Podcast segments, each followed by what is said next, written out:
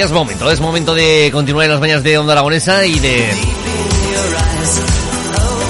comenzar con nuestros invitados. Como os decíamos hace unos minutos repasando los invitados que vamos a tener hoy aquí. En este primer instante vamos a hablar con Luis Iglesias y con Daniel Romero que nos van a hablar de ajedrez. Buenos días, ¿cómo estáis chicos? Buenos días. Buenos días. ¿Qué tal? ¿Cómo esto, que- eh, eh, ¿Os hemos hecho madrugar demasiado? Yo un poquito, pero vamos. Un poquito solo. Bueno. Una orilla por ahí más. Bueno, una horita más de cama, luego una buena siesta y oye, todo esto se arregla, ¿eh? No, no hay mal que 100 años dure. Sí, sí, sí, sí, bueno, no lo sabemos todavía. Hemos empezado con uno y ya llevamos un año y pico con él, ¿eh? Cachi la mar. Oye, eh, hablarnos un poquito del ajedrez. ¿Por dónde empezar? Uf, ¿por dónde empezar? Claro, es que es, que es un, juego, un juego de un juego de mesa, está clasificado como juego de mesa, A ver, está como deporte. como deporte. Yo defiendo que es más cultura. Pero bueno, en deporte estamos, en teoría. Ujú. Un deporte con una larga trayectoria, es decir, muchísimos años. A ver, eh, hice hace poco un, un vídeo sobre esto, un- estudiando un poquito. Y se supone que ya en, lo- en la época de los egipcios se jugaba al ajedrez. O sea, tiramos de, de 5.000 años. Lo que pasa es que no era exactamente igual que ahora. El tablero era más grande, había más piezas, había otras que no estaban. Y serían de piedras de mil kilos, conociéndolo bien, que eran muy brutos, pues seguro. de lo que hubiese. Bueno, de hecho, a mí me gusta contar siempre una historia de que hay un ajedrez de oro escondido en, en Castilla. Mm. Eh, fue un regalo de un rey árabe a un rey cristiano. Y en una guerra el rey cristiano dijo, voy a esconderlo por si acaso lo pierdo. Y se murió el que lo escondió. y ya no se sabe dónde ahí se ha quedado. Cachilamar. ¿Y y por dónde podemos empezar a buscar? Por Castilla. por Castilla. Venga.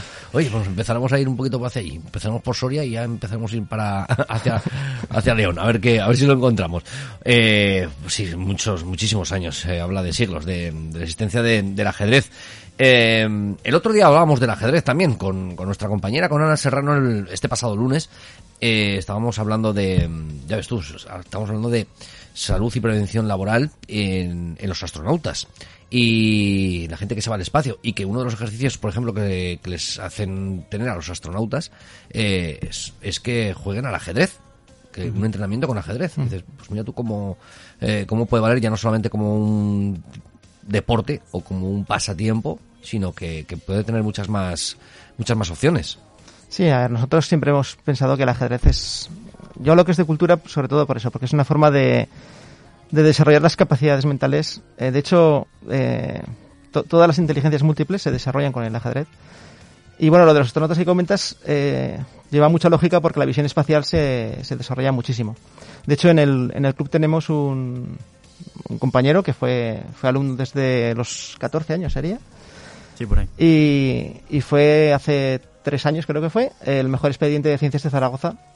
Y ahora se está doctorando en matemáticas, ahí en Navarra. Entonces, y bueno, y lo que me gusta, o sea, muchas veces comento, ¿no? Cuando este chico sacó su, su primera matrícula de honor en la carrera, automáticamente me llamó para decírmelo. O sea que internamente él debió de ver alguna relación entre lo que había hecho con ajedrez y lo que luego le había resultado en la carrera, ¿no? Eh, claro, para los que no sabemos jugar al ajedrez, mm, porque yo me sé los movimientos, los básicos, pero ya cuando hay un jaque o cuando hay un jaque mate o cuando hay, ya, ya, ya, ya, ya ahí me pierdo. Eh, ¿Qué podemos recomendar a la gente que no, que no practique el ajedrez? ¿Cómo, cómo introducirse dentro de, de este mundillo? A ver, hay muchos clubes en Zaragoza, yo recomiendo el mío, claro. Evidentemente. Pero bueno, luego también hay, actualmente, pues bueno, hay muchas formas de, de, autoentrenar, ¿no? O sea, hay páginas web, hay, hay muchos vídeos, vídeos en, en YouTube. Pero pues, eh, lógicamente lo mejor siempre es eso, ir guiado por alguien, ¿no? Eh, ir a un club y, y que alguien te diga, pues eso, qué libro te toca leer o, o que te haga lo que hago yo, pues resumirte yo los libros y te ahorras leértelos, ¿no? Mm, Sí, pues, me- pues viene bien, ¿eh? Hay veces que, hay veces que viene bien. Yo lo he comprobado. yo. Lo has comprobado. Oye, eh, esas partidas de ajedrez interminables que, que podíamos ver, eh, sobre todo, pues hace años que no se ve este tipo de, mm, de candidatos, ¿no? Cuando se veían al, al Kasparov, era aquel Kasparov, Sí. o Karpov, o Kasparov y todo Los dos, los dos. y que, que se pegaban días para hacer una partida de ajedrez jolín, macho, hay que, hay que estrujarse mucho, ¿no? La cabeza. Sí, bueno, ahora le dejaré hablar a Dani sobre el tema, pero vamos, en...